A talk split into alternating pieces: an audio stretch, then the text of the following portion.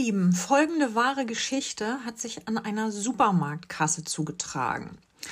Da stand ein junges Paar an einer sogenannten Self-Checkout-Kasse. Das ist eine Selbstbedienungskasse, äh, wobei ich den Begriff irgendwie komisch finde, weil äh, man bedient sich ja nicht, sondern man lässt ja was da und zwar Geld. Aber egal, an einer Selbstbedienungskasse übernimmt der Kunde oder die Kundin selbst die Arbeit des Preise eingebens und äh, regelt dann auch alles mit der Bezahlung selber. Also das, was sonst der Kassierer oder die Kassiererin macht. So. Ähm, hinter dem Paar an der Selbstbedienungskasse wartete eine Frau. Eine Mitarbeiterin des Supermarktes wies die wartende Frau darauf hin, dass nebenan gerade eine Kasse frei geworden sei und fragte, ob sie nicht dahin wechseln wollen würde. Geht ja dann alles ein bisschen schneller.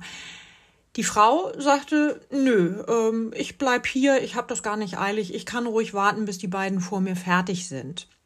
So, und nachdem dann auch diese Kundin ihre Einkäufe eingescannt hatte und bezahlt, ist sie nochmal zu der Mitarbeiterin des Supermarktes gegangen und hat erzählt, das war genau richtig, dass ich da stehen geblieben bin.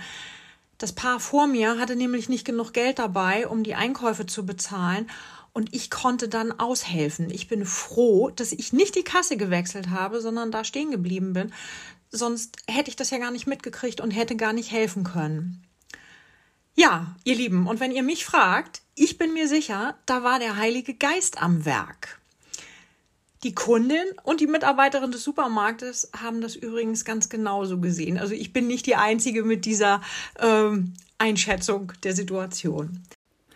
Ob das jetzt der Heilige Geist war, der die Kundin veranlasst hat, nicht die Kasse zu wechseln, wer weiß.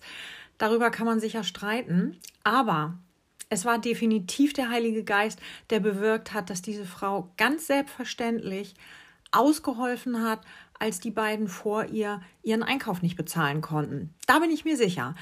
Da ist nämlich ganz viel Nächstenliebe geflossen und wenn ganz viel Nächstenliebe fließt, dann steckt da in jedem Fall die Heilige Geistkraft Gottes dahinter. Bestätigung für das, was ich da behaupte, bekommen wir durch das, was Jesus sagt. Ähm, die Szene ist die, dass Jesus mit äh, vielen anderen Menschen am jüdischen Laubhüttenfest teilnimmt.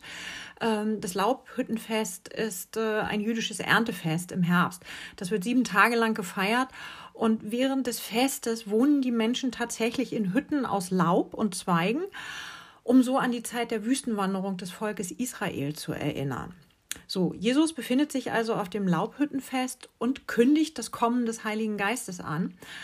Ähm, an anderen Stellen in der Bibel bekommen wir zu hören, dass der Heilige Geist einerseits als Ersatz für Jesus gedacht ist, der ja nicht mehr leibhaftig unter uns ist, weil in den Himmel aufgefahren.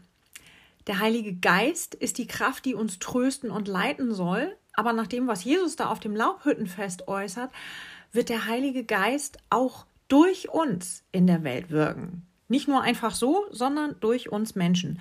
Jesus sagt nämlich, wenn jemand Durst hat, soll er zu mir kommen und trinken. Jeder, der an mich glaubt, so sagt es die Heilige Schrift. Ströme von lebendigem Wasser werden aus seinem Inneren fließen. Und das wären dann wir. Wir werden durch den Heiligen Geist zur Quelle des lebendigen Wassers. Ich war ziemlich verwundert über diese Aussage. Ich habe mich auch gefragt, ob ich das falsch gelesen habe im Bibeltext, äh, vielleicht sogar falsch übersetzt habe aus dem ähm, griechischen Original, ob ich das falsch verstanden habe. Denn Christus muss doch eigentlich die Quelle des lebendigen Wassers sein. Ähm, nein, ich habe da nichts falsch gelesen oder verstanden. Christus bleibt natürlich die Quelle des lebendigen Wassers, aber durch die Kraft des Geistes können wir das auch werden. Aus Jesus Christus strömen Liebe, Kraft, Frieden und viele andere Dinge, die lebendig machen. Durch das Wirken von Gottes Geist kann das alles aber auch aus mir selber herausströmen. Und ich kann all das ja weitergeben an andere. Wenn ich dazu motiviert bin oder besser inspiriert, da steckt nämlich der Spiritus drin, der Geist, dann ist es das Wirken des Heiligen Geistes. Wenn ich anderen in Liebe und Frieden begegne, und es bei anderen Menschen dann auch noch etwas zum Guten verändert, dann ist das das Wirken des Heiligen Geistes.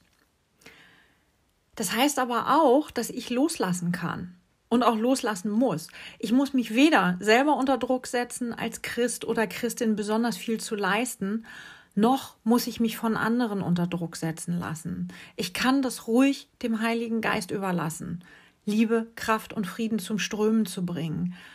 Alles, was von mir gefordert ist, ist der Wille, auf mein Bauchgefühl zu hören. Und ein bisschen Offenheit, wenn der Heilige Geist mir sagt, ach, bleib doch einfach an dieser Kasse stehen, die zwei vor dir, die sind ja ohnehin gleich fertig. Amen.